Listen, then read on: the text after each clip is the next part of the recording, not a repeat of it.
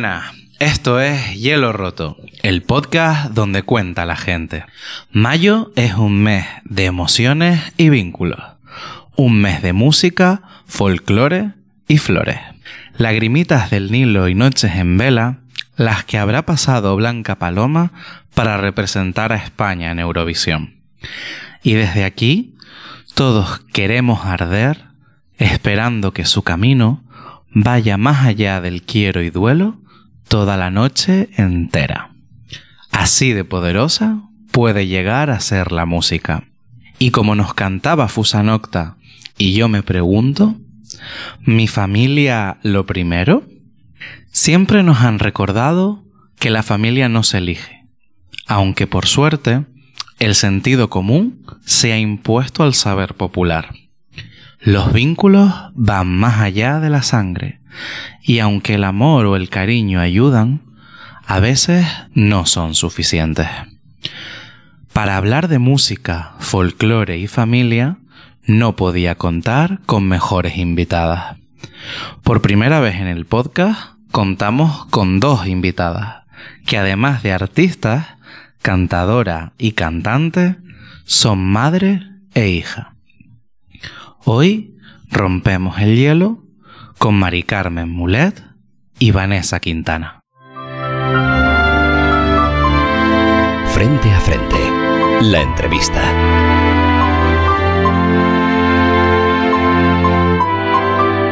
Mari Carmen Mulet y Vanessa Quintana, bienvenida. Bien hallada. Bien hallada. Bueno, tenemos aquí a madre e hija eh, y no solamente una relación personal, sino también profesional, unidas por la música y por la vida. Lo primero que les quiero preguntar es lo mismo que hago con todos mis invitados. ¿Cómo están? Pues en este momento, bien. muy Bien. bien, muy bien. Mientras haya salud.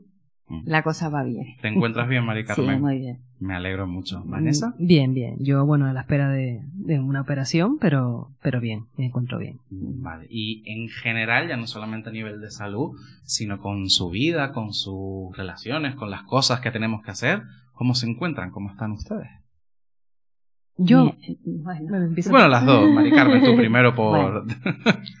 yo estoy en una etapa de mi vida en la que tengo que parar un poco Ajá. y entonces he decidido, pues, de alguna manera retirarme de, de toda la vorágine de las actuaciones y de todo eso. Ujú. Son problemas mm, íntimos, familiares, y, y necesito parar. Eh, psicológicamente necesito parar. A mí hubo un tiempo que alguien me dijo y se aprende a decir no. Mm, qué importante es eso, Mari Carmen. Y eso es muy importante. Y entonces pues he dicho, pues no. De ahora en adelante pues hago lo que, lo que tenga ganas de hacer. ¿Y te ha costado aprender a decir que no? Mucho. Muchísimo. Sí, sí. Tú lo, corro- lo corroboras, Vanessa. Hombre, totalmente. Y muchas veces, eh, a quien no le dice que no es a mí. Porque muchas veces. Eh, porque bueno, quieras que no, este último trabajo discográfico, un poco, eh, yo creo que ella lo ha hecho mm, por nosotras, ¿no? por mi prima y por mí. Sí, sí, sí, eso es cierto, sí. Es que me daba tanta, no pena, pena no, pero me daba cierta cosa decirles que no, porque de alguna manera yo ya tengo un nombre hecho en el folclore y demás. Entonces, mm, y en la música en general. Y también eh, yo veía los trabajos que estaban haciendo, mi hija haciendo arreglos para, para Silvia, las canciones de Silvia, mi sobrina que se llama Silvia Belvecer Mulet. Y entonces, mm, la verdad es que digo, esto es una pena que se quede en un cajón. En un cajón. Sí. Y así, bueno, ya hablaremos un poquito más adelante en la entrevista de él, pero así nace Mulet Eterno, ¿no? Que es el título que, o sea, la- la- el título que da el disco que publican, si no recuerdo mal, a finales de 2022. O- Eh, se Sí. grabó, se grabó, sí, sobre el 2022. En plena pandemia. en pel- se grabó, sí, es verdad, se grabó en plena, Antes, plan- claro. en plena plan- Sí. pandemia. Lo que pasa es que se terminó de, mm, de hacer, bueno, el formato y, y salió a la venta en el 2022. Y tuvieron la posibilidad de presentarlo en el Teatro Leal. Sí, el 3 de febrero el fe- pasado. El pasado febrero. fue sí, sí. precioso. Fue muy bonito. Muy emocionante. Y la verdad es que es, mm, muy contentas por, por el resultado, el resultado final del disco, que es maravilloso, la verdad. Fantástico. Bueno, antes de ahondaremos más en ese disco y en, y en ese proyecto tan personal y tan bonito que han, que han creado. Pero te devuelvo también a ti la pregunta, Vanessa. Además, relaciones, vorágine, trabajo. ¿Cómo estás tú en general también? Bueno, yo tengo una circunstancia también personal que tampoco me, me importa contarla. Eh, me, pues lo- sí, dije antes lo de que me voy a operar. Me voy a operar de un Parkinson. Ajá. Eh, yo tengo esta enfermedad desde hace 10 años, aunque la gente muchas veces, la verdad es que ni, Ni me, lo, ni me lo nota. nota. No, no, no. la procesión va por dentro, ¿no? Pero, eh, pero bueno, pues, mm, pues un poquito nerviosa Claro. por la próxima operación, pero de resto, la verdad es que bien. Bueno, pues esperemos que salga todo, todo muy bien con, con esa operación y, y es verdad que, bueno, yo sí ya tenía esta información porque Vanessa me la había comentado eh, y acabaremos hablando un poco también de la música como terapia. Mm, Que- perfecto. Esa es, su, esa es su especialidad. que creo que creo que también ha tenido ha tenido el suyo. Pero bueno, vamos a empezar quizás por los por los comienzos, ¿no? Estamos yo me encuentro hoy aquí delante con una familia de artistas musicales, pero también con nombres referentes. Entonces te pregunto primero a ti, Mari Carmen, ¿cómo se vive a día de hoy dejando un legado en el mundo de la música y del folclore canario? Mira, yo te voy a ser sincera. Yo cuando hice lo que hice, canté lo que canté, yo no era, yo no iba con la intención de dejar un legado, en absoluto. Yo iba a pasarlo bien, a hacerlo bien, a cuando me escuchara digo, mira qué bien lo hicimos, y todas estas cosas, es decir, por la satisfacción de la, de las cosas bien hechas, Del nada trabajo más. bien hecho. Exactamente, yo no iba a, tengo que dejar un legado. No, no, no, para nada, para nada. Yo soy más normal de lo que la gente piensa. Pero aunque no haya sido tu intención, No, no ahí, intención. ahí ha quedado, ¿no? Y estamos, Sí. estamos, pues... Sí, mira, sinceramente estoy muy orgullosa de eso. Eh, hoy por hoy lo miro hacia atrás y digo, "Hic- hicimos, digo hicimos porque no fui yo sola, claro. eh, acompañada de los músicos, de, de, de añoranza, Añoranza. de, de, de, de todo. Entonces, mm, digo, hicimos cosas muy buenas, muy buenas, muy buenas. Y, y la verdad que me oigo a mí misma cuando, cuando yo estaba en plenitud y decía, digo, Mari Carmen, cantabas muy bien. Pues sobre sí. todo, sobre todo, mira, mm, si de algo estoy satisfecha, Sí. aparte de que yo sé que yo tengo una voz bonita, que más o menos no desafino y que canto bastante bien, pero sobre todo mm, transmito mucho. Y la gente lo sé, se, se da cuenta. Y eso para mí es lo más importante. Yo destacaría, mira, si me permites el comentario, eh, yo he estado escuchando canciones tanto de la época de Añoranza, de los, de los discos que sacaste posterior después del año 2000, eh, y ya no solamente es la transmisión, o sea, el sentimiento que te puede evocar la, la voz de Mari Carmen Mulet, sino la dicción. O sea, Todo el mundo mucha dice gente, lo mucha mismo. gente lo dice. qué maravilla es cómo Y se me entiende todo. todo, es que se te entiende todo, Mari Carmen, y eso eh, Es algo buscado, ¿eh? es algo buscado Sí, sí, a sí, conciencia. sí. A conciencia, sí. También es que, mira, yo oía cantar, mi madre cantaba muy bien, mi madre cantaba ópera y zarzuela, y yo oía eh, a las grandes divas cantando esto, canciones de, de, de zarzuela y, y arias de ópera y demás, y yo decía, Dios mío, que no les entiendo nada. Sin embargo, cuando mi madre cantaba, sí le entendía. Mi madre mm, tenía una visión estupenda también. Y yo me gustó. Entonces cuando yo me metí en el folclore, porque yo no entré en el folclore desde pequeñita. Hombre, en mi, en mi casa se cantaban alguna isa, alguna folía, o- bueno, folías no, No malagueña, no tantas, no. Yo aprendí a cantar la folía mucho, mm, ya de mayor. Un ambiente más clásico. ¿no? Eh, Sí, Y- lo mío era, era de, de mis padres, mi padre era músico de la orquesta sinfónica, mi madre cantaba mm, de una manera amateur, pero cantaba, cantaba Sí. muy bien. Entonces, yo lo que oía, y a mis tíos, a mi tío José, a mi tía Libertad, pues lo oía cantar y todas las, la- las navidades eran muy musicales, muy, Una entonces, parranda en casa prácticamente. pero era una parranda. Pero no, no era una parranda. Era más un bien ambiente concierto. más. Sí, un Era como concierto. un sí. concierto. Sí, Claro. sí, sí, sí. Entonces yo me, yo me, yo me crié en ese ambiente. Claro. Y cuando ya yo me metí en el folclore, que a mí siempre me gustó, sinceramente me gustó, pero no me atrevía a, no me atrevía a cantar, para nada. Y yo fui a la primera rondalla que yo fui, fui a aprender a bailar. Yo no fui a cantar.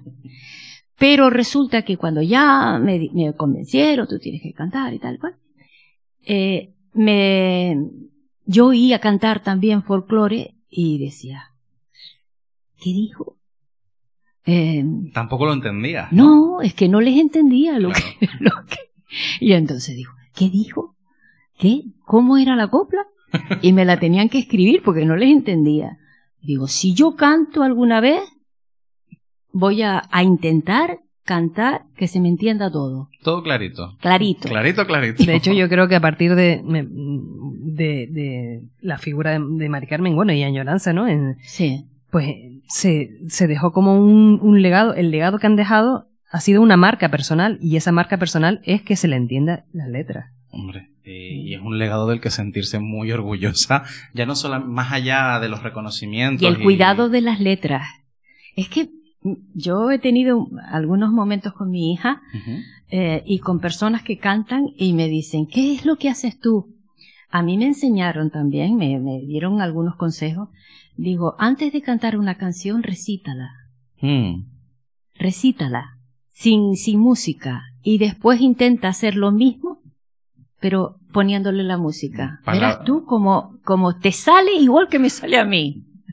Palabras de Carlos Montero, a lo mejor. Sí, señor. Sí. Señor. Aunque yo ya venía ya con la adicción y demás, ¿no? Hombre, sí, ya me, está- me estabas comentando que incluso tu madre era la que te insistía y también sí. fraseaba muy bien. Sí, sí. Pues sí. hombre, yo creo que, que eso ya viene, pero bueno, siempre cuando nos añaden otro tipo de profesionales y otros artistas. Va.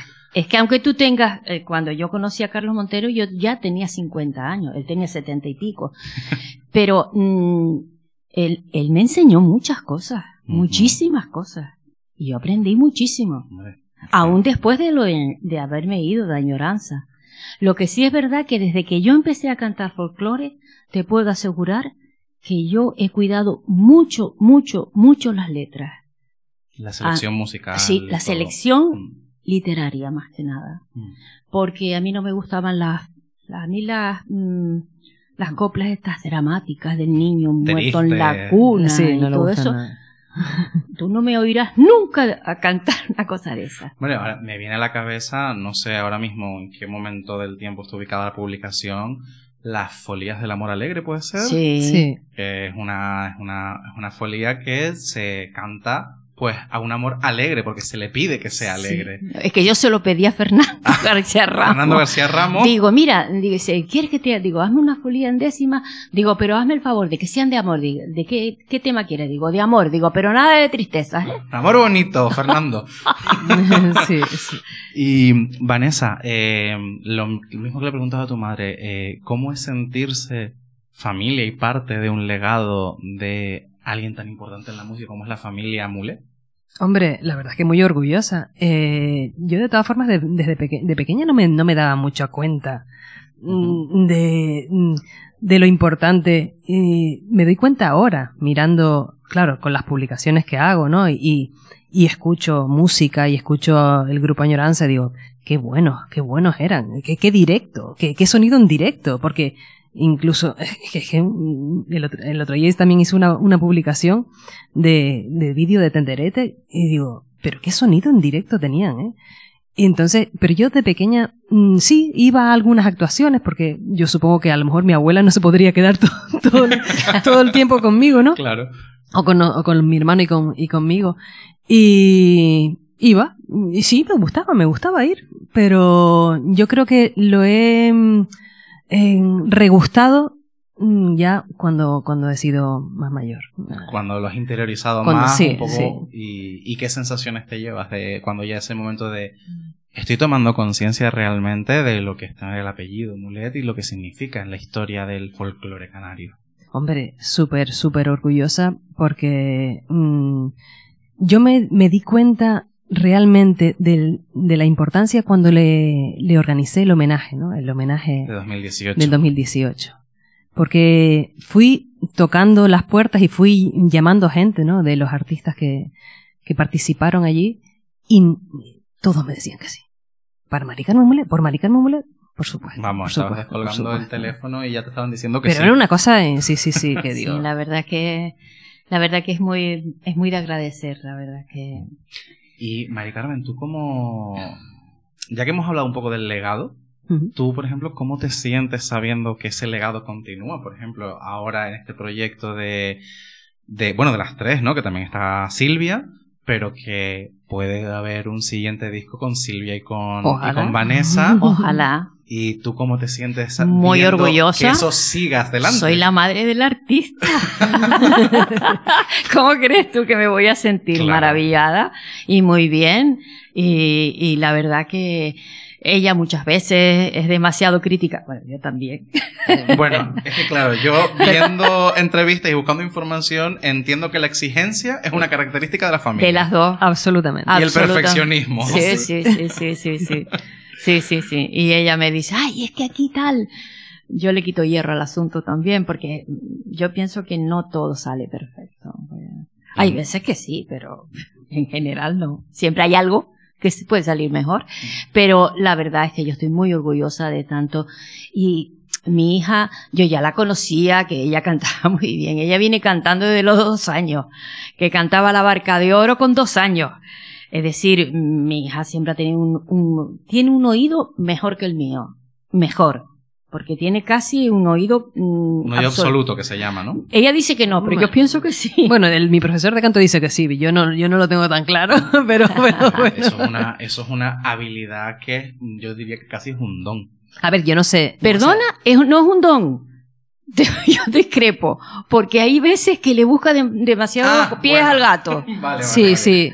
No, de todas formas, es- esto se ha agudizado a raíz de estar haciendo versiones en casa y grabando cosas en casa. Que yo no tengo ningún estudio, pero bueno, eh, tengo un equipo bastante, Decente, bastante decente.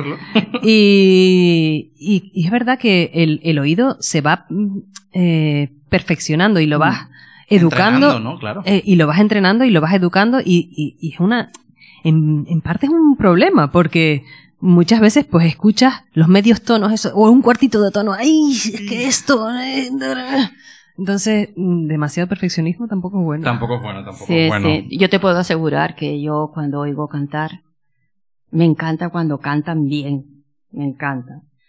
Eh, por ejemplo, mm, pero yo eh, sí, por lazos del demonio, como dicen las viejas. yo también soy una vieja, pero bueno, si por lazos del demonio el cantante se queda caladito, aunque sea un cuartito de otono, enseguida- salta. enseguida me salta. Y entonces mm, eh, mm, se me va la, la, la mente para otro lado, ¿no? Ahora, mira, por ejemplo, yo te voy a decir, eh, una persona a la que yo admiro muchísimo, porque tiene unas canciones divinas, que es mm, Joan Manuel Serrat, Mm. es uno de mis ídolos, es un hombre que desafina. Y hay veces que me cuesta un poquito escucharlo, pero como dice tantas cosas tan bonitas y tan bien dichas, pues te Te das cuenta que es un poeta. Final Más que un cantante, es un Es poeta. un poeta. Y al final te envuelves en esa letra. sí, sí, sí, y en esa lírica. Sí, sí, sí. que evidentemente eh, la música, o sea, la musicalidad es importante, pero...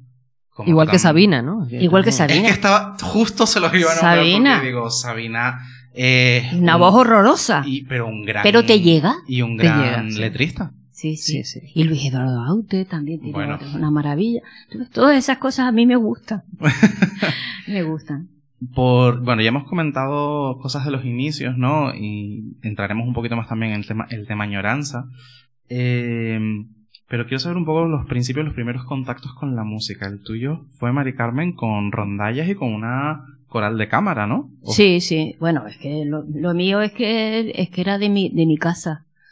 Entonces, mm, en el Círculo de Amistad había una coral, mm, se llamaba Coral de Cámara del Círculo de Amistad, que la dirigía mm, Fariña, Fariña Adán, el Jesús, Jesús Álvaro Fariña Adán. Fue el que me enseñó a cantar en coros. Y, y la verdad que yo mm, lo recuerdo muy bien, muy bien, porque me enseñó muchas cosas. Y también eh, ya empecé ahí cantando pues cosas de corales y decir, bueno, te puedo decir que nosotros, en la coral de cámara de Amistad, junto con el coro de María Auxiliadora, que se llamaba, eh, estrenamos el Carmina Burana. Oh. La primera parte, la primera parte solo, porque la, segunda parte, tú sabes que es más de solista. La primera parte la, la cantamos por primera vez en el Paraninfo y en el Teatro Guimera, con un piano nada más y nosotros. Impresionante. Qué potencia, ¿no? O sea, además una obra muy potente Muy potente Sí, y muy sí. difícil. y muy difícil de Sí. cantar. Mm. Y las dos, las dos la hemos cantado. Y ella también la ha cantado con el coro polifónico de la, de la universidad. Sí. ¿Y esos fueron tus comienzos, Vanessa? Eh, bueno, yo siempre digo que mis comienzos fueron dirigiendo el coro de la parroquia del Pilar. Exactamente, sí señor. Todavía lo sigue y así. que, y que, y que to- y todavía lo dirijo. Bueno, he, he tenido mis idas y venidas, pero ahora mismo lo estoy volviendo a dirigir. Eh, esos fueron realmente mis comienzos, que no es nada profesional. Profesional, sí es verdad que fue con el coro polifónico. Y, y fue eso que en un concierto de Navidad yo le dije a mi marido, yo alguna vez, estando fuera desde el público, ¿no? alguna vez estaré entre, entre el coro cantando el Carmina Burana. Y creo que fue al año siguiente o a los dos años cuando estaba cantando el Carmina Burana con el coro Mm. polifónico. Hemos Sí. tenido más o menos cos- cosas, Cosas- bastante Una paralelas, ¿eh? Trayectoria Sí, similar. traídos similares, sí, porque yo también después, eh, eh, estando en la, en la, en la ronda, entré en la rondalla, que fue donde me enseñaron a cantar folía, y me las enseñó, mm, yo siempre lo digo, José Antonio, José Antonio Alonso, eh, que era el director de baile, pero fue el que me dijo, mm, cuando una de las veces me cogió él de, de, de pareja, que nuevamente iba cambiando para, para enseñarles a cada uno, ¿no? Dice, y me dijo, mm, vamos a cantar eh, la folía y tal, igual, dice, cántala. Pero, ¿me voy? No, no, no, cántala. Durante el baile. En el baile. Mientras estabas Mira, bailando. En el baile fue donde yo aprendí a medir la folía. Y desde entonces, la folía es lo más que me gusta cantar. Le tenía un miedo tremendo y al final es lo más que me gusta cantar porque aprendí a bailarla. Bueno, y después fuimos, fui a la, a la Tao, que canté con Jesús Álvaro Fariña como maestro de coro, este, y Agustín Ángel como director, en la Ida y la Tosca. Y mi hija ha hecho Macbeth. Macbeth eh, en el Teatro Guimerá con el coro polifónico, sí. Sí, ¿Y alguna otra más? Y mm, o Macbeth. o no. bueno, de, de Y era una de las brujas. Cos- Cosifantute. Cosifantute. Eso, eso Sí, son sí. palabras mayores, ¿eh? alguna- algunas obras de mm, eh, Enrique el- Guimerá. Guimerá. O sea, que en- con el coro polifónico y varias cositas. Hicieron varias varias- cositas. varios Ujú, proyectos. Sí, sí, Oh, sí. sí. Eh, pues mira, Y Cosifantute es muy difícil de cantar, ¿eh? Sí, sí. Las cosas de Mozart parecen muy fáciles cuando las oyes. Dices, ay, qué bonito, qué tal. Cántala a ver da, si te... da la nota. A, A ver, sí, a ver sí. qué pasa. bueno, en, en Cosifantute hay que dar un do de pecho.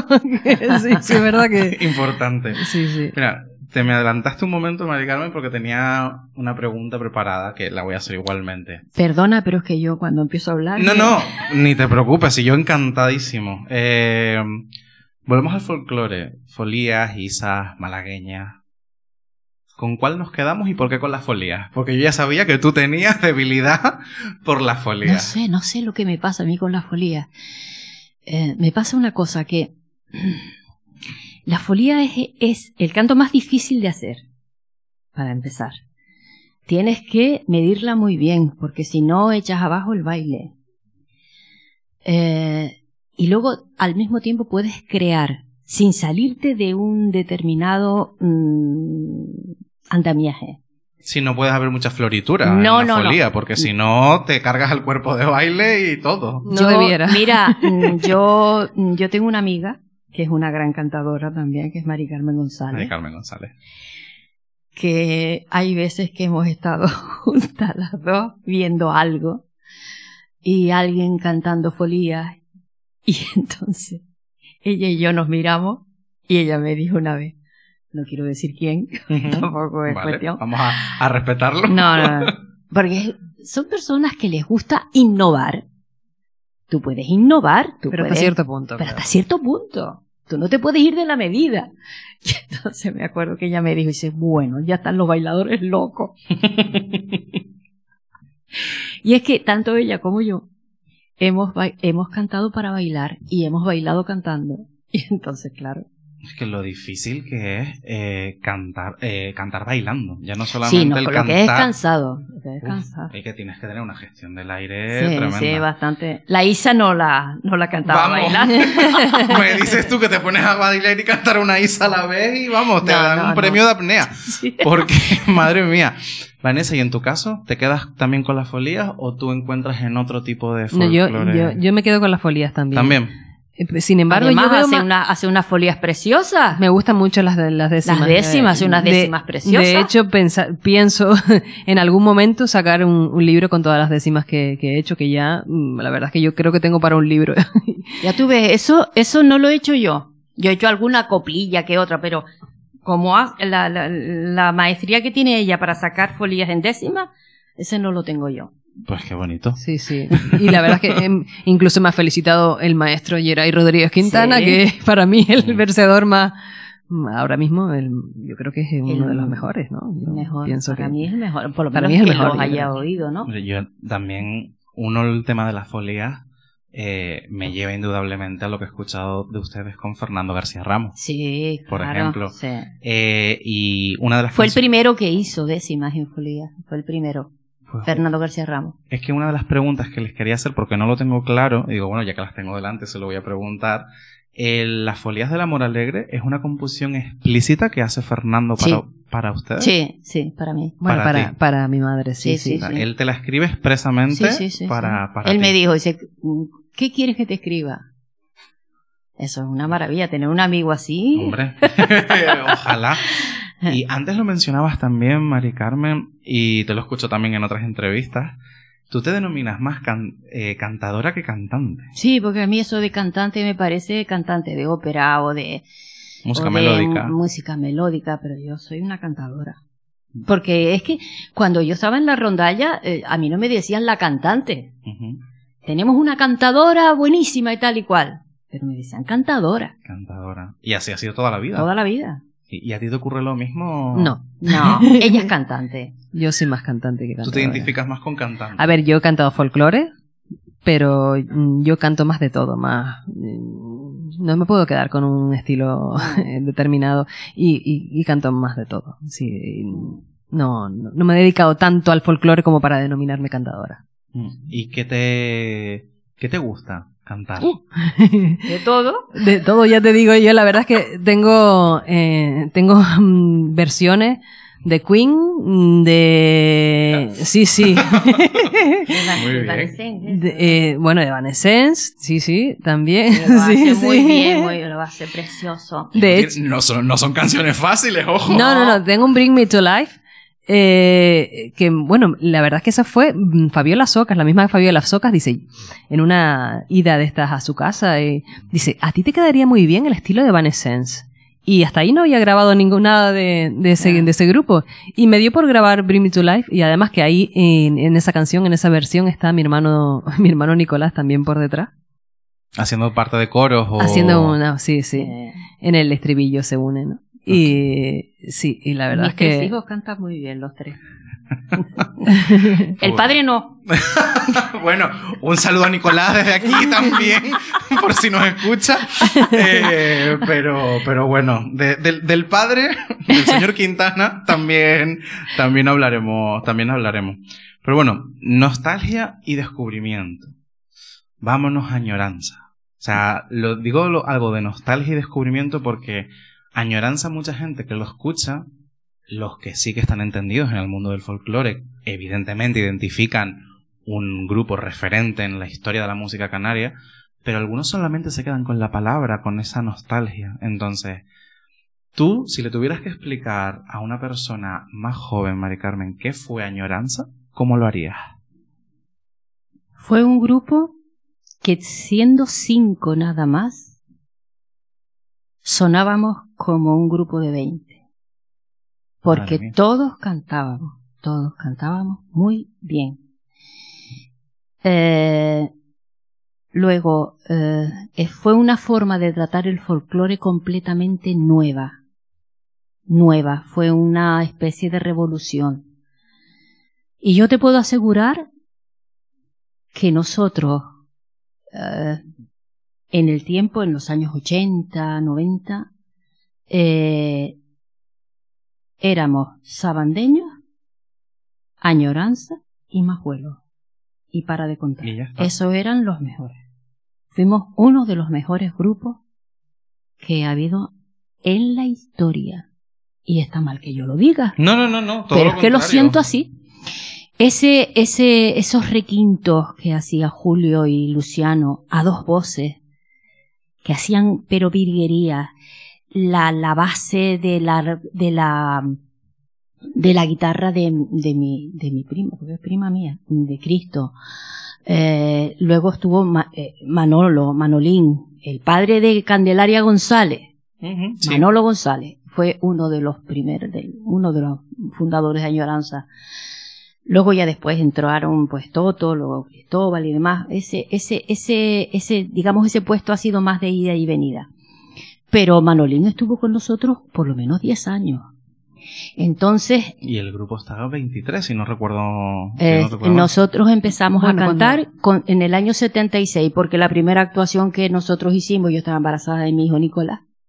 Pero bueno, sí, siguió, siguió. Cuando, cuando mi madre se fue de añoranza, siguió un, algo, algún, unos, cuantitos años más, ¿no? Como tres o cuatro años más, con, con Patricia Muñoz, otra gran voz, otra gran voz y otra gran cantadora. Y después con Noelia, ¿no? Y Noelia, la hija de, la hija de Luciano, mi ahijada.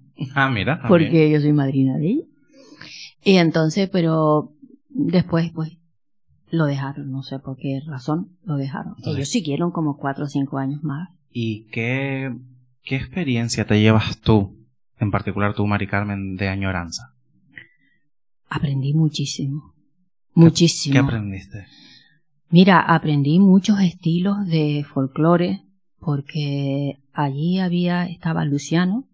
Luciano es un gran cantador. Lo que pasa es que no le acompaña el, la voz porque no tiene una voz muy potente y demás, pero mm, cantando, cantando estilos diferentes, cantando estilos diferentes de folclore, mm, fíjate lo que te estoy diciendo que parece un anatema, estaba a la altura de, de Dacio, ¿eh? Mm. haciendo estilo. Lo que pasa es que no tenía la voz de Dacio, naturalmente. Tenía una voz que para mí Dacio, muy, bonita. Para mí Dacio ha sido lo más grande que ha parido madre. otro, un, un, nombre muy importante en lo que es el folclore el canario. Importantísimo. El mejor cantador de todos los tiempos para mí es Dacio. Entonces, este Luciano me enseñó muchos, muchos estilos. Porque yo cantaba de una manera y él me decía, mira, ¿por qué no le haces esto? ¿Por qué no entras aquí? ¿Por qué no y me fue puliendo. Él me, pulió a mí. Es decir, que quiero decirte con esto que, que las cosas que hacíamos en añoranza, pues sí, empezábamos a, a contar los, los temas. Y claro, yo iba a tumba abierta, pero él me decía, no, mira, aquí, súbela un poquito. No me decía, haz esto, sino, súbela un poquito. me acuerdo que en la isla del Timplillo, que, que hay un momento que yo le tiro para arriba, el culpable es Luciano. Porque te decía, tú sube, yo digo, vale, pues Venga yo para Arriba. Venga para arriba, me decía. Y entonces me decía, veamos madrina, decía. bueno, es que tengo muchos recuerdos, muchos recuerdos. No, pues, toda una experiencia. Sí, sí, sí, sí. Y bueno, hablando de mm, descubrimiento, yo también para ti tenía apuntado otra cosa, Vanessa. A ver. El fimusité. ¡Oh, sí! el fimusité. Está, está empollado. Uno se, se, prepara un poco. Pues sí, la verdad es que, mmm, mira, cuando yo dejé el coro polifónico, Eh, porque claro, yo soy enfermera. Y cuando ya empecé a trabajar de tardes, noches, ya digo, mira, esto Es inviable. Es inviable, no puede ser. Cuando ya empiezo a tener un, un turnito más o, más o menos fijo, más o menos y tal, mm, en el 2015 de repente pues conozco, mm, conozco a, Diego Navarro y a Namolo Uni porque el hijo de ambos estaba en el mismo, ahora ya no, pero está en, la misma clase que mi hijo, ¿no? Contacto con ellos y, y de repente me llama un día, ella sabía que a mí me gustaba la música y me gustaba grabar y, y de hecho le había enseñado algún trabajo, ¿no? Y de repente me llama Ana y me dice, ¿quieres hacer una prueba para entrar en el coro de Fimusite? Digo, ah, pues sí. Pues la verdad es que sí. Ella, sabía también que yo había cantado en el coro polifónico, entonces, bueno, digo, pues sí, pues sí. Hice la prueba y... Pero claro, la, la sorpresa fue ese año, que yo la verdad que no me lo esperaba para nada. Eh, pues entré en el coro y de repente me dice, a ver, el solo de no sé qué lo vas a hacer tú y tú. Y a mí me señaló mi, mi, au- mi profesor de canto actual, que es Javier Jonás. Y yo pensaba que se está refiriendo a una persona que estaba detrás mía. Y tú, a ver, voy a mirar. y yo miré, y yo miré para atrás. Dice, no, no, no, no, no mires para atrás, es a ti. Digo, y me quedé, digo, pues la verdad es que fue una de las cosas más grandes que yo he hecho, ¿no? Y, y sobre todo porque eh, para mí fue, significó muchísimo Cantar con una, con una orquesta con- sinfónica. con- cantar con la orquesta sinfónica en la que había tocado mi abuelo. Es que al final es un Es círculo que, que, es que, que se es, cierra. Es que impresiona. es que impresiona. Y yo cuando salí al escenario y vi, claro, en el auditorio, 700, 700 personas creo que son. El aforo creo que es mayor, ¿eh? Pero, y mirar sí. para arriba, todo lleno, y mirar para atrás y ver a la, la orquesta sinfónica, y digo, y entonces yo me acuerdo que miré hacia el cielo, como si fuera al techo, digo, mira, Babo, porque ya mi abuelo lo llamaba Babo, dice, mira, Babo, mira dónde estoy, aquí con tu orquesta, y cantando. Y O sea, cantando. Y sí, haciendo sí. un solo. O sea, una parte de solo Brasil, también. sí, Brasil, de la- sí, sí, de la... Brasil, na, na, na. Where hearts were entertaining you. No, es que qué maravilla. O La sea, es que sí, yo sí. es que, por ejemplo, mm, el Fimusite lo descubrí hace ya años y he tenido la oportunidad de asistir varios años, pues como público, evidentemente. Uno tiene limitaciones, entonces cada uno sabe a dónde, a dónde llega. Pero sí que es verdad que me parece como una, un muy buen proyecto para acercar la música de cámara y, Y para poner a Tenerife también en el mundo. eh, que- en el mundo a nivel musical. En el Y- mundo a nivel Y musical. ojo que eh, nosotros creo que podemos decir que podemos estar muy orgullosos de la orquesta sinfónica que tenemos en, Sí, en Tenerife. ¿eh? absolutamente. Sí, absolutamente. Absolutamente, sí, sí. Y sí. bueno, yo además de lo del Yo también la primera vez que canté con la orquesta sinfónica, que nadie se enteró, por cierto. fue el primer el primer concierto de Navidad que dio la orquesta sinfónica fue en el Teatro Guimerá Ajá. y a mí me pidieron que cantara una rorró de, de Falcón Sanabria. Ah, mira. Y entonces yo fui, me acuerdo que no sabía cómo ponerme, cómo vestirme, y me vestí de mar. Te vestiste de- con el traje típico. Sí, señor. Muy bien. Y salí, bueno, si voy a cantar un, un, una rorró, Pues me parece lógico. Yo creo que sí, ¿verdad? claro. Y fue muy bonito, fue muy bonito. Y, pero también pensé lo mismo. Papá, mira, mira dónde está. Mira dónde estoy, ¿no? Sí. Pues, pues qué bonito. Y otra cosa que tengo aquí apuntada, Vanessa, y que ya tú lo has adelantado, pero yo quiero indagar un poquito más ahí. Ajá. Yo soy. Yo soy un enamorado de las covers, o sea, de las versiones que tú haces.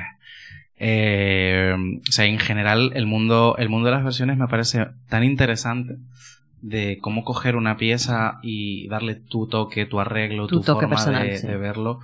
Sea, estuvo, además de esta que me comentabas antes del Bring Me to Life, que me ha explotado un poco la cabeza, eh, ¿alguna otra cover, algu- alguna otra versión que tú hayas hecho que digas, mira, estoy muy orgullosa de esto? Mira, eh, sí, porque eh, el- la versión de 20 años, que yo la verdad es que me he quedado alucinada, tiene Que como... un bolero. Sí, tiene como ¿Cómo ciento y, ciento y pico mil reproducciones en, en, en streaming. Sí, sí.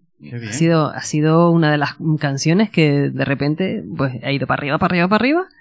Y la versión 20 de 20 años, sí.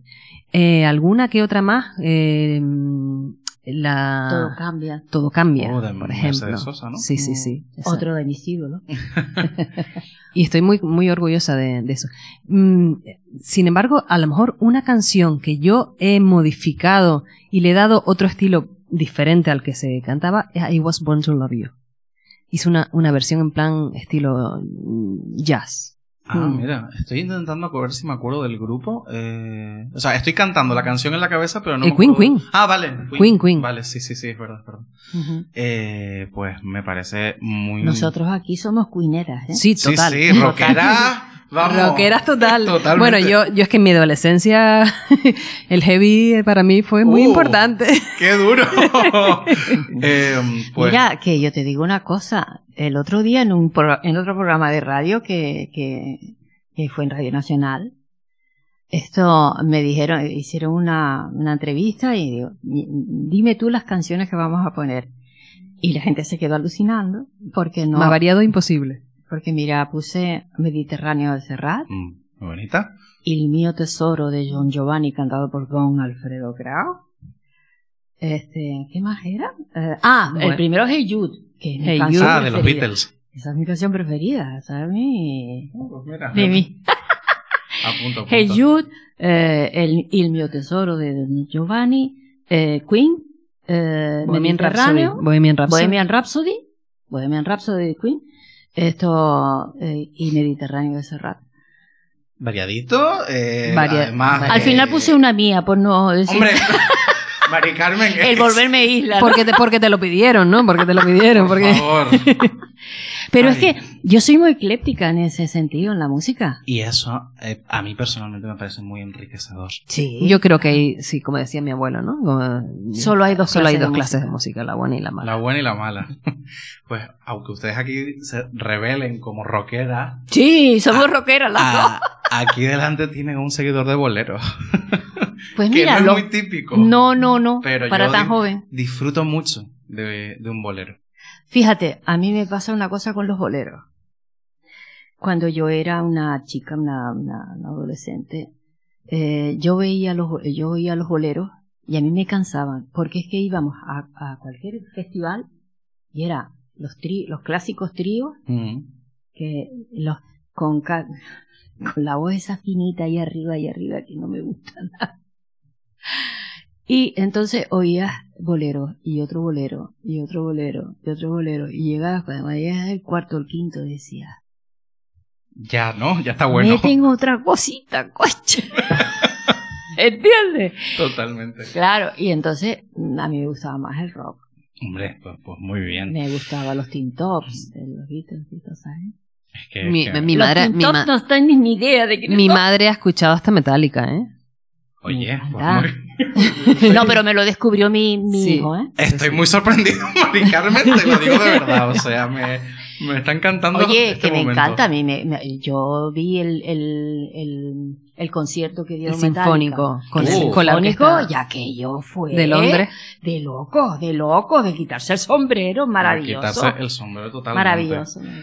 Eh, bueno, hemos hablado ya de algún, de algún nombre y, y yo quería hablar de tres nombres en concreto, que son conocidas y no sé si amigas o referentes.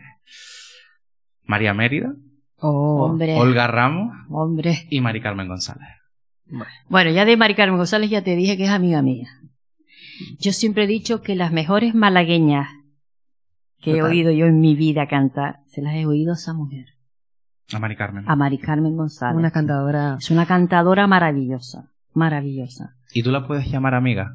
Sí. La llamas amiga a ella. Además, mm, Chatea cada dos por tres con Ah, ella. mírala, Y, y, y bueno, y yo, y yo también, también Sí, me- nos mandamos, sí, de hecho, sí, el muy otro bien. Sí, sí, sí. Olga Ramos para mí era, mm, ¿cómo te diría yo? El non plus ultra de la, del folclore. ¿Me entiendes? Que tenía Una maestra, una maestra. Una maestra.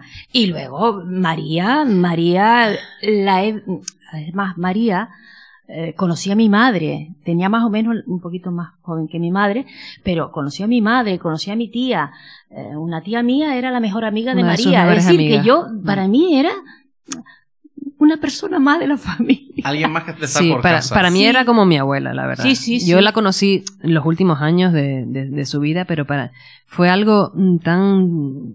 Era una persona tan cercana, al contrario que a lo mejor lo que la gente pueda pensar, que porque fíjate tú, que recorrió mundo, ¿no? Entonces dices tú, y tenía una fama... Fue la más- mm, fue la más yo- internacional la más la- internacional de todas, ¿no? Para mí María ha sido lo mejor. Lo ¿no? mejor, lo mejor. ¿no? Eh, pero mm, el hecho de, de ser, por una parte, eh, yo siempre digo, eh, María, tú y yo teníamos que conectar de alguna manera, porque eh, sus dos mejores amigas era, por un lado, la tía de mi madre, Margot Villamando, y por otro lado, eh, abuela de una, de una muy buena amiga mía, de una de mis mejores amigas, que era Isabel Coello.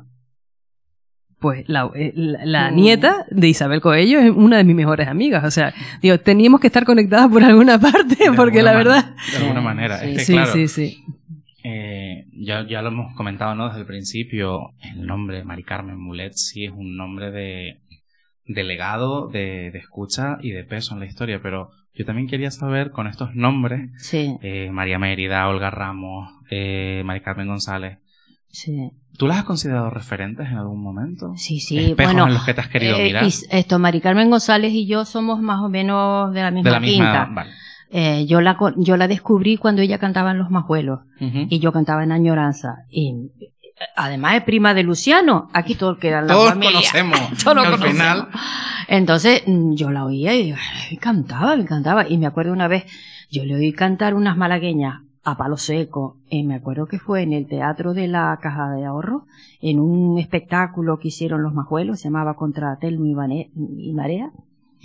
Y ella cantaba la, una copla de- del hijo que se va y tal, y la madre se queda aquí, el hijo emigra. Bueno, es dramática, pero no es... mm, Tan triste.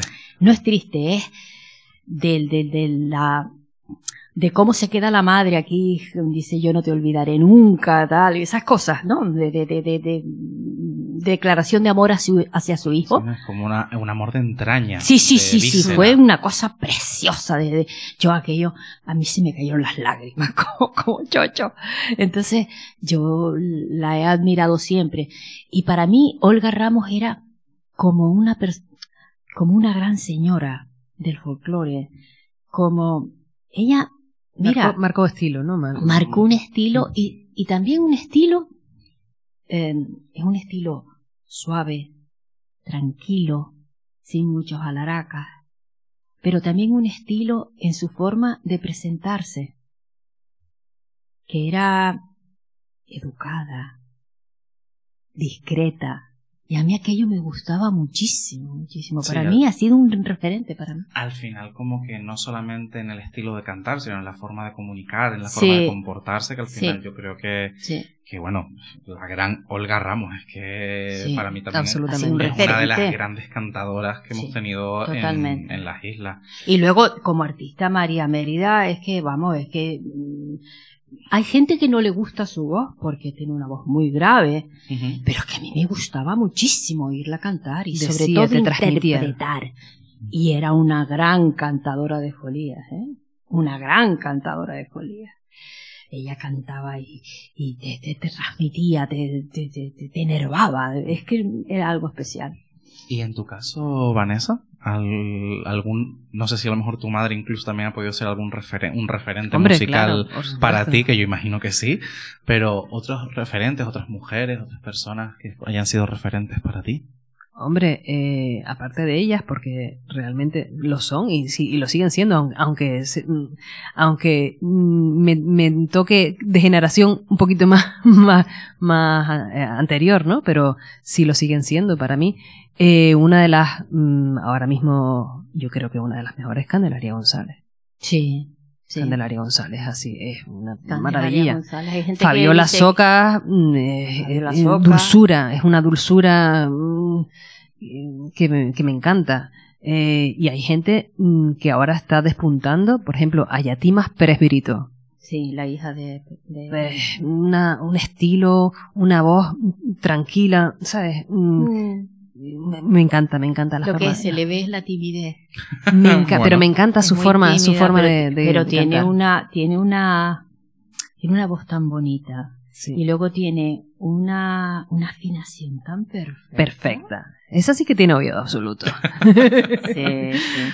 Sí, sí. Bueno. Y para mí, Candelaria González. Para- pero sí, como cuenta referente- que Candelaria González, eh, al principio de, de ella empezar a cantar, dice, ay, se parece contigo. Digo, ¿cómo no se va a parecer si, si el padre estaba con nosotros y nos oía todas las veces, nos oía ensayar? Es lógico que Claro. tuviera. Ya, y luego ella ha, ha tomado vuelo, ella no, no se parece nada conmigo. Ella es una gran, gran, gran cantante. A mí mm, lo que me alucina de, de Candelaria González es que, aparte de folclore, él le da a, A lo que todo.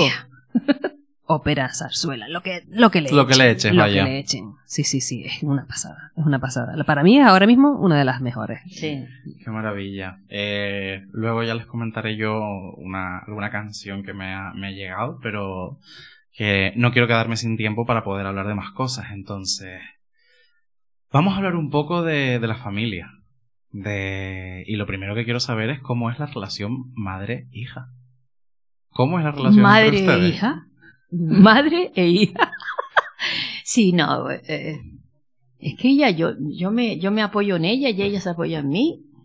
Eh, yo me apoyo mucho en ella porque ella es un cerebrito. Ahí donde tú la ves.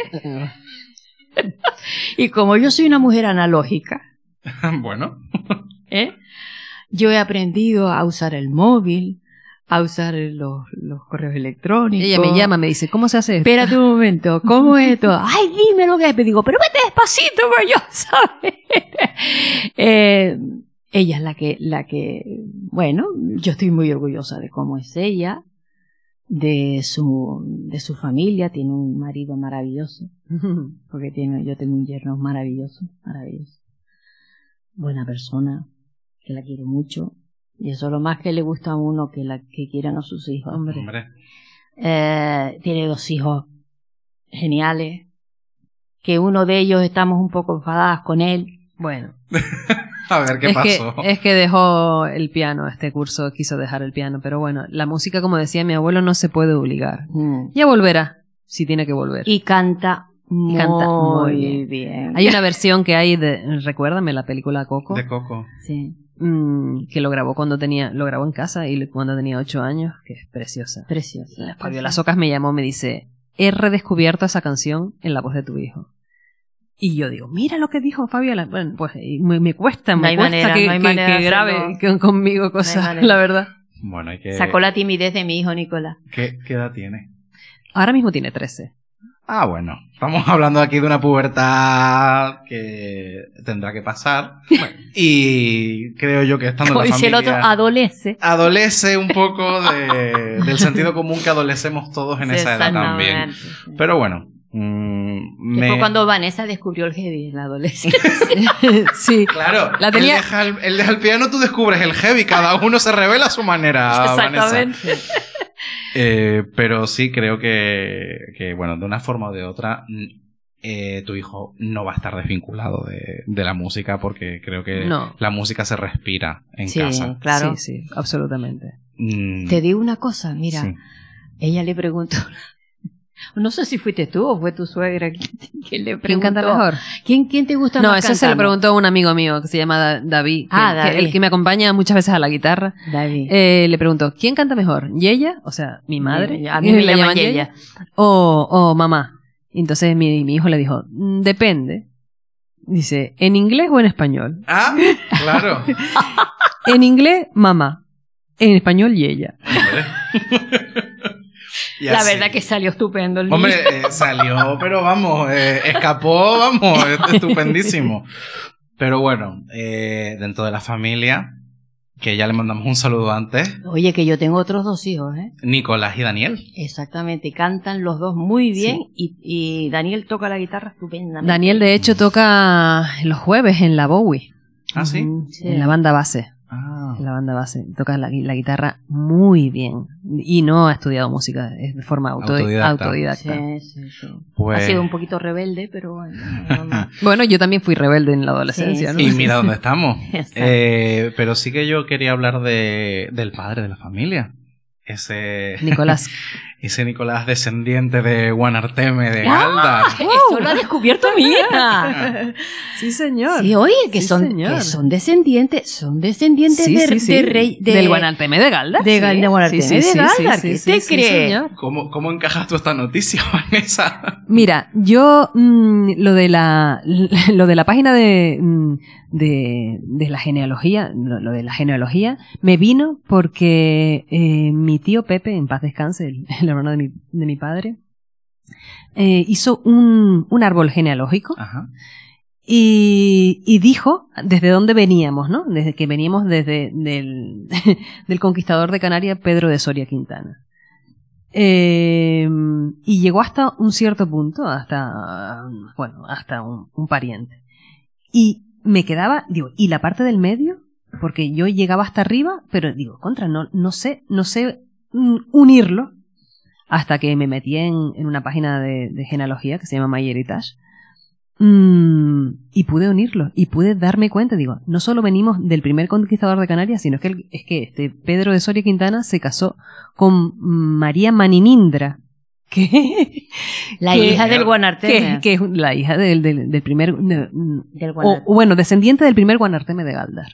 Madre mía, bueno, pues tenemos aquí historia. de la realeza, no te digo. guanche Y, a- viva. y- y en nuestra, en mi árbol genealógico está la princesa Sí. Guayarmina. Exactamente. La princesa La Guayarmina. princesa Guayarmina es No. ascendente de mi hija Vanessa. de ese- No mía, ¿eh? No, pero Qué cosa ascend- ascendente tuya y también es el nombre de una calle de donde vivo yo. Entonces, mira. En el barrio La Salud. que- efectivamente. Eh, pero bueno, antes de, de que todo esto ha venido por una persona. Nicolás, Nicolás. Quintana. Mira, marido. Nicolás ha sido. mm, ha sido el apoyo mío total. Total. Yo siempre digo que si él no hubiera sido como él es, yo no hubiera cantado, porque quien me, me apoyaba más y quien me eh, empujaba a cantar era él, porque a él le gustaba mucho oírme cantar. Y ahora Entonces, soy yo. ahora es ella la que me empuja. Aun- Aunque ya, bueno, pero sí, sí. Ahora ya respetamos un poco más por Sí, lo que habíamos Sí, comentado al principio. sí, sí, sí. Pero. Él ha sido, él ha sido el apoyo mío de toda la vida. Nicolás ha sido lo que te ha permitido continuar cantando tanto Sí, tiempo. sí, sí, sí, sí, sí, rotundamente. Rotundamente. ¿Y él nunca se ha animado a cantar? Mejor no. No, no, no, porque mi padre sí que es verdad que tenía mucho oído y se ponía en las mesas de sonido a decir, Sí. pues súbele la voz a Luciano, súbele la, o sube el requinto, sí, tal, eso sí. porque eso sí que lo oía, ¿no? Pero Eh, él para percibir, muy bien. Ahora, para emitir, no, no, no ha sido No. demasiado bueno. Y en tu caso, Vanessa, ¿cómo es la relación con tu padre? A ver, mi padre, yo creo que mm, si mi madre se apoya mucho en mí, mi padre, yo creo que eh, es el que me ha enseñado a hacer uf, muchísimas cosas de, de bricolaje. Yo, todas las cosas que sé de, de bricolaje y de, y, y de manitas. Y, Es yo, una eh, manita ahí donde tú sí, la sí, ves. sí. Hombre, vamos. Sí, sí, mucha gente dice, ay, pero tú sabes mm, usar el taladro y tú sabes no sé qué. Digo, pues sí, pues Y- me enseñó mi ¿Y padre. por qué no voy a saber? Claro que sí. Sí, sí, sí. Yo las cosas que sé un poco de, de, de manualidades. de- También de- es de porque salía de ti. También es verdad que me gustaban. Y entonces sido me, siempre una persona me, curiosa. me ponía, y mi, mi padre te tiraba de mí y yo le, le ayudé, por ejemplo, a nebrar eh, lo- los cables de, de la luz. y de tal. tele- Y- llevar la, la antena de televisión a la, a la cocina y Ah, todo bueno. eso lo hicieron ellos. Mira qué bien. Sí, y eso sí, que sí. se ahorraron en reforma. También Sí, te sí. digo. Sin embargo, mi hermano, mi hermano no, pero, pero yo me, me ponía, me ponía porque me gustaba, me gustaba mucho hacer esas cosas. Y me gusta, me gusta. La verdad. Bueno, entonces hemos nombrado a Nicolás padre, pero también está Nicolás hijo y. Daniel. Y Daniel. Nicolás, hijo, eh, no canta más porque es un tímido, Sí, Total. muy tímido, muy tímido. pero canta. Canta Mm, muy bien, sí. Tiene una voz preciosa. Tiene una voz muy bonita y canta muy bien. Toca la guitarra, no tan bien como el hermano, porque también el hermano se ha... se ha- La, Y el hermano también canta muy la bien. primera también. vez que salió a un escenario fue precisamente en el homenaje a mi madre. Que cuando yo le dije, digo, tienes que salir, dice, no me hagas esto, por favor. digo, tienes que salir y, y, y nada. Te y puedo decir que cuando yo estaba en el escenario y lo vi entrar en el, en el, en el escenario, digo, no me lo creo. Mi hijo, aquí. hacer los coros de la de, de, De Gracias por canción tu que voz. me- de Gracias por tu voz que fue la que me regaló Una canción preciosísima que compuso mi, mi prima para en el mí. 2016, que mi madre no, bueno, en el Una 2000 sorpresa, ¿no? Dentro del Total. homenaje. Total, total, Total. absolutamente. Bueno, ya que mencionabas el, el homenaje y tú quería llegar a él en algún momento, ¿por qué ese homenaje en 2018? Mira, todo salió porque eh, Mari Carmen González mm, me, me dijo, dice, ay, mm, vamos a hacerle un, un homenaje, un concierto sinfónico a Morera, ¿no? Luis Morera.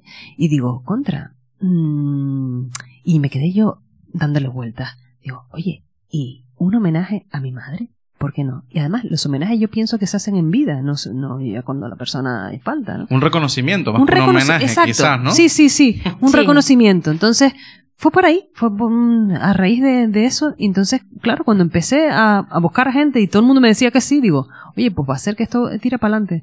Mi madre, al principio se lo, se lo ocultamos un poco, Sorpresa. pero... Pero espérate, porque que te cuente por qué le, le- les obligué a decirme qué es lo que pasaba. sí, porque ella pensaba que era algo de salud que tenía malo. Ah, vale. Es que en aquel tiempo tenía yo un problema en la cadera bastante, bastante fastidioso. Ah, vale, Sí. vale. Total, nada, total, bien. Estamos estoy, bien. estoy más o menos bien. Estupendísimo. Y la verdad que yo pensé, digo, yo tengo algo mal, ¿no? Porque están de secretitos entre el padre y Nada, la madre. y al final se lo, se lo dijimos, digo, mira mamá, que te estoy organizando esto. O sea, que- Y yo le di, digo, pero muchacha, si solo dice, me voy. Mira, en el, en Añoranza teníamos una coña. Una broma. Sí, sí, una coña, una coña. que cuando cumplíamos años, mm, sobre todo Luciano, porque Luciano es un, eh, es un bromista tremendo, decía, te vamos a tener que hacer un homenaje. Ay, ya Dios. estás llegando a la edad que tenemos que hacerte un homenaje. bueno, pero yo pienso Y que, eso, que los- esa vacilón. que ¿no? los homenajes se hacen en vida y, y bueno era un reconocimiento como tú dices entonces Ujú, ujú. por eso salió La verdad te digo una cosa, que yo ese día del homenaje fui, estuve muy emocionada, muy feliz y muy satisfecha de ver cómo me quería la gente. Yo la verdad que fue, para mí una, fue una sorpresa.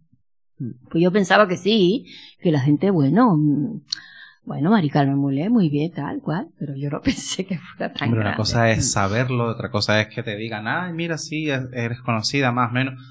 Pero otra cosa es sentir el cariño Sí. en un escenario. absolutamente Sí, además se llenó la plaza y tuvieron que poner más sillas eso bueno una cosa Qué maravilla, menudo éxito. Eh, por ir cerrando también la entrevista y, y por darle un broche, eh, Muleto Eterno. Ese disco que han sacado las tres, eh, las dos aquí presentes y Silvia, Y que, Silvia. y Silvia. mm, para ti esto es un broche de oro a tu, a tu trayectoria, Sí, Mari Carmen. Sí, sí, yo quería cerrar de alguna manera mi trayectoria y pensaba, yo pensaba otra, otro disco, otra, ot- otra concepción, pero mm, ya se me hizo demasiado, porque en un principio había pensado en volver al folclore y hacer un disco de folclore y de canciones mm, que a mí me gustan y tal. Y entonces cuando mm, ya se fue pasando el tiempo, pasando el tiempo, y ya yo me sentía mm, mal por problemas, no viene al caso. Entonces mm, yo decía, digo, que va, esto, esto se va a quedar en nada. Y entonces cuando, cuando el productor de Atlántida Music, que es Sergio Núñez. Núñez, me dijo, ah, que yo quiero grabar un disco contigo y tal. Digo, no, yo no, no me veo yo. El grabar un disco sí, porque eh, vas a un día y si estás mal, pues vas otro día al estudio y no pasa nada. Pero yo lo que, yo sé lo que es grabar un disco.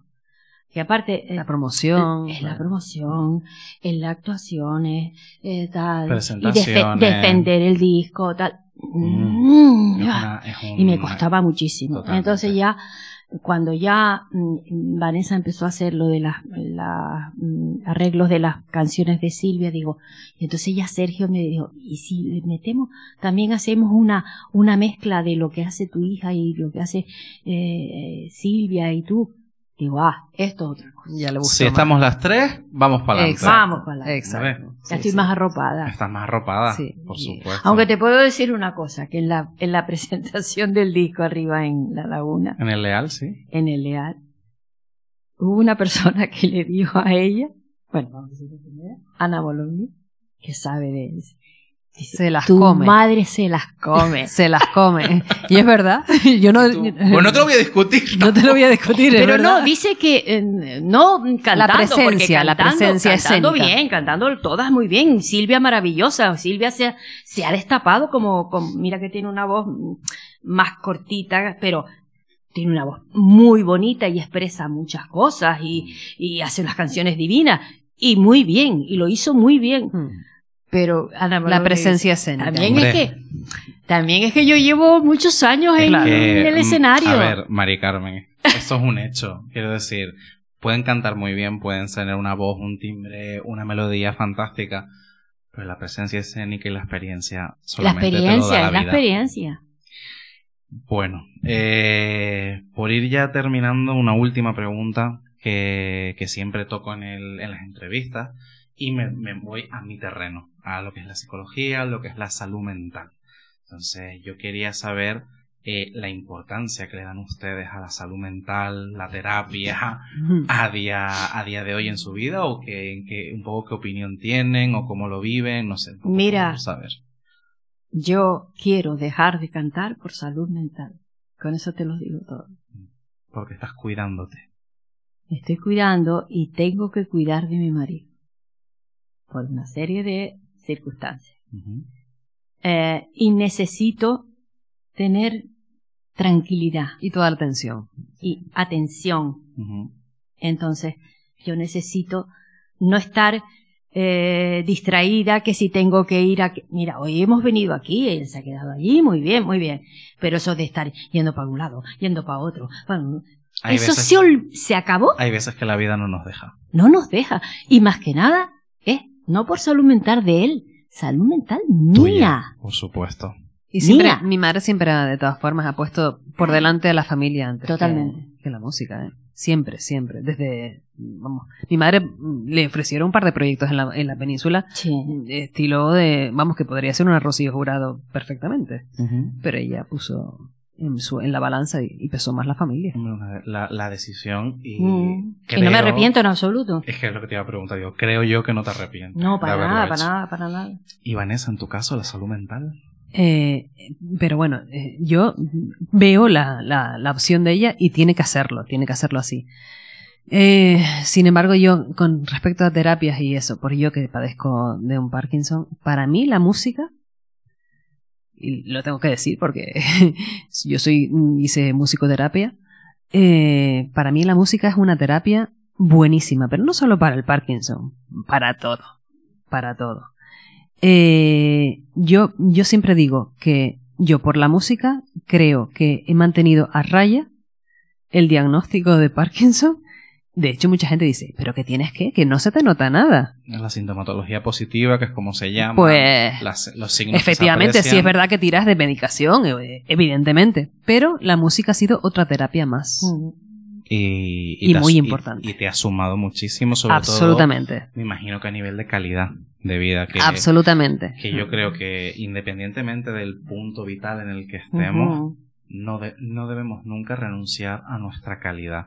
Sí. y a, y a decir, sí, sí, yo me puedo tener que encargar de una persona, de, de otra, de un trabajo, de una familia, de lo que sea, pero me tengo que encargar de mí Sí, Absolutamente, sí, sí, sí. absolutamente. y de eso no me puedo olvidar. Es que es importantísimo. Es que para poderte cuidar a otra persona tienes que cuidarte a ti primero. Efectivamente, efectivamente. Mari Carmen Mulet, Vanessa Quintana, muchísimas gracias por haber roto el hielo y haber venido aquí a alegar conmigo un rato. Muy agradable el momentito y me, me ha gustado mucho, la verdad. Mucho, mucho, mucho. Muy bien. Nos hace hecho sentir muy, muy cómodas y muy bien. Pues esta es su casa cuando quieran y muchísimas gracias por venir. Gracias. Gracias. Pensando pensamientos.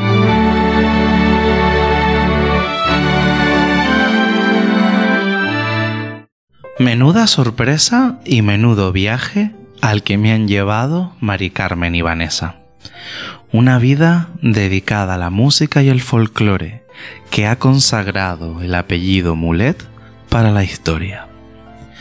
De Mari Carmen me quedo con su vitalidad, el brillo en sus ojos cuando te habla de una folía y el orgullo con el que reconoce su trayectoria. Así como el respeto y la admiración cuando menciona a su familia. De Vanessa destaco la honestidad de su mirada, el cariño y cuidado que transmite en las distancias cortas y el fuego de una rebeldía que ha sabido encontrar su camino. Esta combinación Mulet-Quintana suena armoniosamente melódica.